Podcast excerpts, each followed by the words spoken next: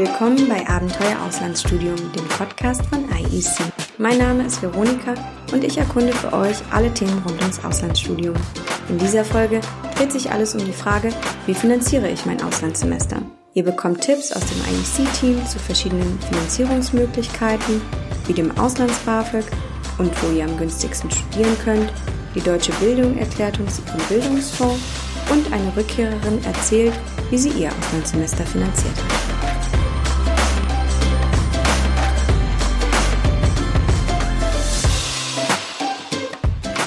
Für Studierende, die über IEC ins Ausland gehen, ist die Finanzierung des Auslandssemesters natürlich ein Riesenthema. Dazu befrage ich jetzt Theresa vom IEC Beratungsteam. Hallo Theresa. Hallo. Was würdest du denn Studierenden raten, die sich jetzt das erste Mal mit dem Thema Finanzierung beschäftigen? Also zuerst einmal würde ich auf jeden Fall jedem raten, sich nicht entmutigen zu lassen von den Kosten und der Finanzierung. Es gibt auf jeden Fall richtig viele Finanzierungsmöglichkeiten und zuallererst würde ich jedem raten, sich über unsere Website www.ieconline.de über ähm, die Finanzierungsmöglichkeiten zu informieren. Ähm, wir haben ein paar richtig gute Seiten. Einmal zu den ganzen Finanzierungsmöglichkeiten ähm, wie Auslands-BAföG, Stipendien, Bildungs- und Studienkredite und die Studienförderung Ausland. Und dann auch über die Kosten, ähm, zum Beispiel auch die einzelnen Lebenshaltungskosten in den Ländern und ähm, ja, mit was man alles so rechnen muss und welche Förderungsmöglichkeiten es gibt. Und ähm, auf unserer Website sieht man zum Beispiel auch ganz gut ähm, die BAföG-Buttons. Ähm, wenn man bei den einzelnen Universitäten und in den Übersichten sieht man immer so einen roten Button, wo steht irgendwie 100% BAföG. Und das bedeutet dann einfach, dass man mit dem ähm, Auslands-BAföG-Zuschuss von 4.600 Euro diese Universität zu 100% finanzieren kann. Und wenn dort zum Beispiel 85% steht, dann kann man die zu 85 Prozent mit dem Auslands-BAföG finanzieren und müsste die anderen 15 Prozent selbst finanzieren, was dann aber meist gar nicht mehr so viel ist. Wie finanzieren die meisten Studierenden ihr Auslandssemester? Also die meisten bei uns finanzieren ihr Auslandssemester, glaube ich, über Auslands-BAföG. Denn Auslands-BAföG ist wirklich eine super Chance. Man kann als BAföG-Empfänger auf jeden Fall auch Auslands-BAföG bekommen. Und ein kleiner Teil von Nicht-BAföG-Empfängern bekommt auch Auslands-BAföG, weil die Einkommensgrenzen höher bemessen werden. Und ähm, ja, dieses Auslands-BAföG, was viele nicht wissen, beinhaltet auch einen äh, Zuschuss von bis zu 4.600 Euro für die Studiengebühren. Und dieser Zuschuss muss nicht zurückgezahlt werden. Das ist total super. Damit kann man ziemlich viele Studiengebühren im Ausland komplett decken, sodass man dann keine Kosten für die Studiengebühren hat. Und man kann auch Reisekostenzuschläge zum Beispiel noch beantragen von bis zu 1000 Euro und auch zum Beispiel für die Kranken Versicherung und, und die Lebenshaltungskosten. Darauf muss man sich dann nochmal separat bewerben, richtig? Genau, ja. Das kann man alles über den ähm, BAföG-Antrag dann regeln, über den Auslands-BAföG-Antrag. Gibt es Länder, in denen es besonders günstig ist zu studieren? Die gibt's auf jeden Fall, und zwar in Asien. Studierende, die auch nicht so viel Geld zur Verfügung haben, können trotzdem dort studieren, wo andere Urlaub machen. Auf Bali zum Beispiel sind die Studiengebühren ziemlich gering, auf jeden Fall unter 2000 Euro und die Lebenshaltungskosten auch. Da kann man super wohnen für ein paar hundert Euro in einer Villa mit Pool und ähm, ja, Essen und Trinken und Freizeitmöglichkeiten sind auch sehr günstig, so dass wenn man zum Beispiel BAföG bekommt, fast günstiger studieren kann in dem Semester als zum Beispiel in München oder Hamburg.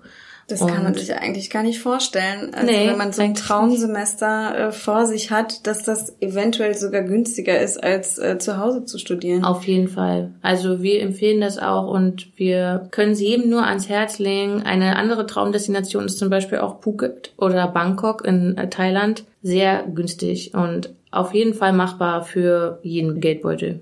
Und wenn man sich jetzt in den Kopf gesetzt hat, an einer Elite-Uni äh, in Nordamerika oder Australien beispielsweise zu studieren und es dann doch ein bisschen teurer wird, das Ganze, äh, was ist denn da eine gute Möglichkeit, wenn man jetzt nicht auf Reserven zurückgreifen kann? Auch dann äh, gibt es eine ganz mö gute Möglichkeit, und zwar die Studienförderung Ausland von der deutschen Bildung. Ähm, das empfehlen wir für alle Studierenden, die ihr Auslandssemester auch als Investition sehen und ähm, eine gute Möglichkeit, suchen, um eine Förderung später abzuzahlen, wenn sie mit festen Beinen im Berufsleben stehen und sich nicht überschulden wollen in der Rückzahlung. Also gibt's da auch noch eine Möglichkeit. Dann äh, spreche ich vielleicht einfach mal direkt mit der deutschen Bildung, die das anbietet. Ja, mach das mal. Das lohnt sich. Danke, Theresa.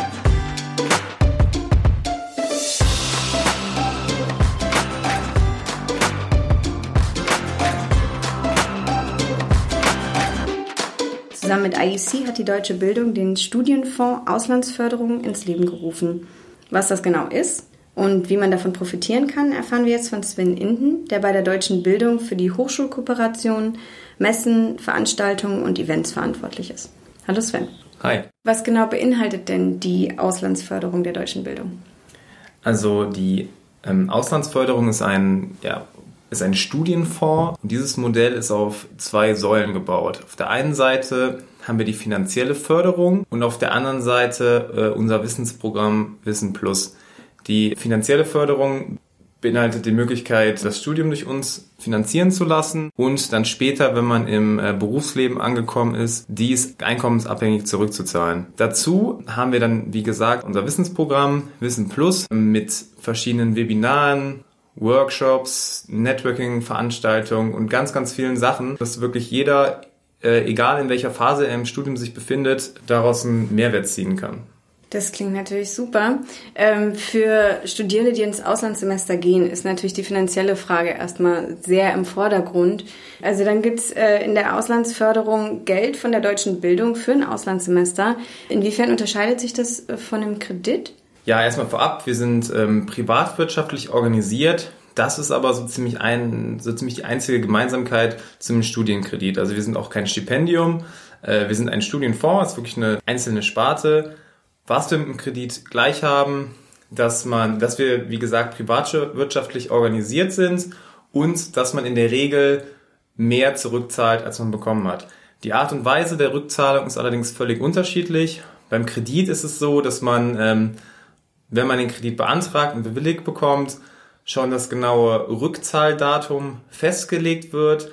Das kann dann äh, unter Umständen schon relativ zeitnah sein, wenn man vielleicht noch gar nicht im Job ist. Dadurch äh, können natürlich verschiedene Probleme auftreten, im schlimmsten Fall eine Insolvenz und ähm, des Weiteren hat man schon in der Auszahlphase beim Kredit Zinsen, die abgezogen werden von der Aus Auszahlungssumme. Und beim Studienfonds ist es halt so, dass wir noch keinen genauen Startzeitpunkt haben, wann die Rückzahlphase beginnt. Warum ist es so? Ja, die Rückzahlung läuft einkommensabhängig. Das heißt, es geht wirklich erst los, wenn ähm, der Student im Job ist ähm, einen gewissen Mindestverdienst hat und dann wird zurückgezahlt. Das hat den Vorteil, dass man äh, einen Schutz vor Überschuldung hat, dass man äh, flexibel ist in seiner Lebensplanung. Was kann denn dann noch schiefgehen? Gibt es da einen Haken? Also aus meiner Sicht ähm, gibt es keinen Haken. Natürlich ist es für ist es für jeden irgendwo eine schwierige Entscheidung, sich mit dem Thema Finanzen auseinanderzusetzen. Gerade mit dem Punkt, dass man in der Regel mehr zurückzahlt, als man bekommen hat.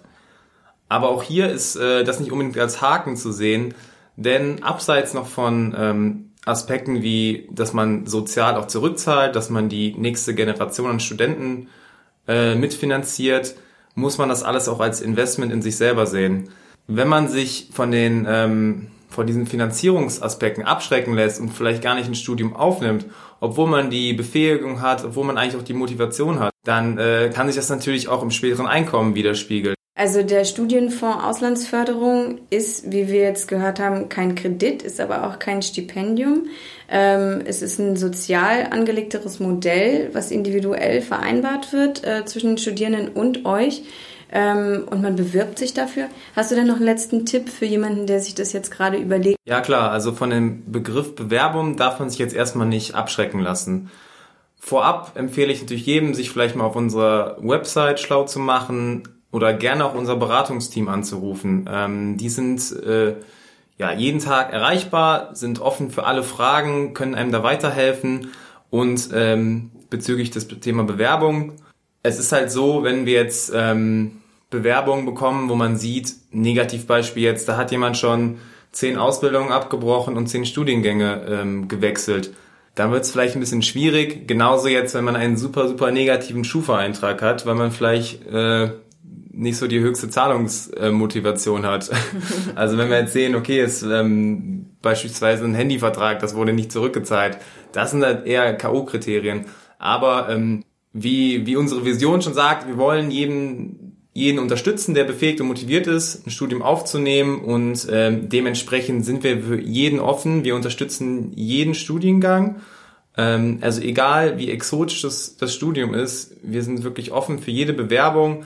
Wir schauen einfach, dass ein gewisser roter Faden im Lebenslauf ist. Ähm, wir ähm, erwarten auch jetzt nicht, erwarten natürlich auch gar nicht nur Einsatzstudenten. Wir sind wirklich offen für, für alles und jeden. Ähm, schauen uns den Lebenslauf so ein bisschen an, also was man so gemacht hat. Großes Plus gibt's auch für soziales Engagement, wenn man irgendwie ehrenamtlich tätig war. Das spiegelt sich auch positiv in der, in der Rückzahlung mit einem kleinen Teil wieder.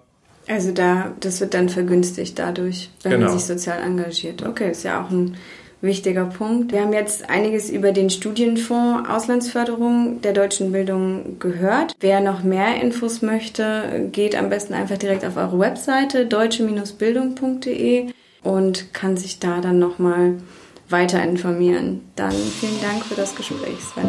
Ja, vielen Dank.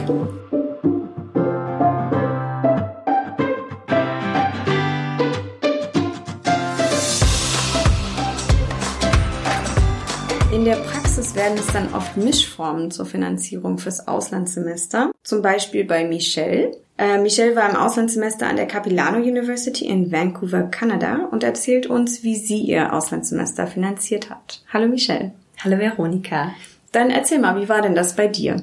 Also ich bin vor vier Jahren mit IEC ins Ausland gegangen und für mich war es relativ schnell klar, dass ich nach Kanada gehen möchte und habe mir dann natürlich überlegt, wie ich die Finanzierung angehe und bin dann schnell aufs Auslands-BAföG gestoßen, habe dann den Antrag ausgefüllt und habe sehr schnell Rückmeldungen von dem Amt in Thüringen bekommen, die mir dann die den Zuschuss quasi gewährt haben. Das Amt in Thüringen ist für Kanada zuständig? Das ist richtig, genau. Es gibt Listen im Internet, wo man schauen kann, welches Zielland quasi das Richtige, das Passende ist. Und meins war in Thüringen. Ja. Und sehr schnell bedeutet, wann hast du da eine Rückmeldung bekommen? Der Bescheid war etwa nach drei Wochen da. Okay, Und dann konnte die Planung auch weitergehen, indem ich dann einfach wusste, wie viel Geld werde ich erhalten. Das war in meinem Fall ungefähr 80 Prozent der Studiengebühren. Und die restlichen 20 Prozent konnte ich dann mit privaten Mitteln aufbringen, sodass meinem Auslandssemester in Kanada nichts mehr im Wege gestanden hat. Okay, das klingt ja super. Wusstest du das vorher, wie deine Chancen stehen, Auslands-BAföG zu bekommen?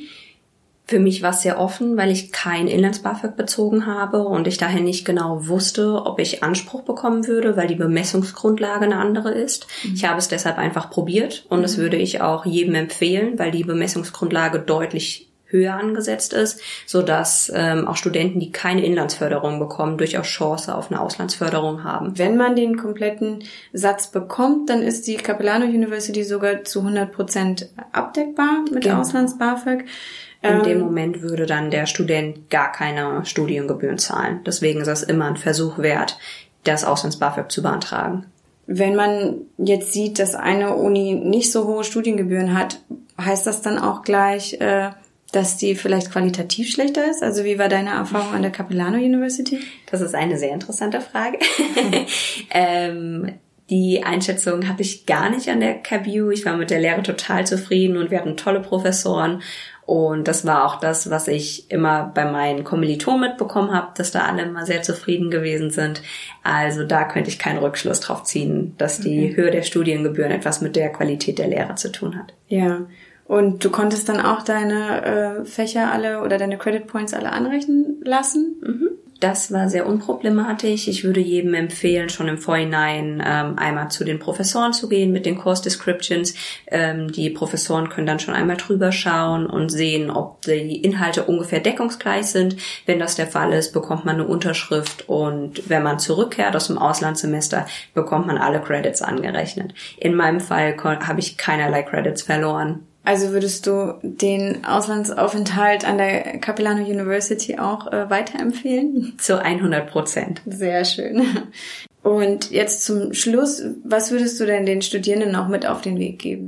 Ich kann jedem empfehlen, Auslands-BAföG zu probieren. Ähm, die Wahrscheinlichkeit ist durchaus gegeben, dass ihr das erhaltet. Und das Auslands-BAföG ist auch, wenn man es so betrachtet, ein ganz tolles Stipendium, ein mhm. Stipendium von unserem Land an uns, mhm. ähm, weil man die Studiengebühren gar nicht zurückzahlen muss und nur die, den Zuschuss, den man quasi zu den Lebenshaltungskosten bekommt, anteilig zurückzahlt. Und äh, das passiert meines Wissens fünf Jahre, nachdem man sein Studium beendet hat. Da habe ich noch okay. ein bisschen Zeit. Super. Viele wissen auch gar nicht über diese Möglichkeit Bescheid und es ist ja schade, so ein tolles Angebot nicht anzunehmen.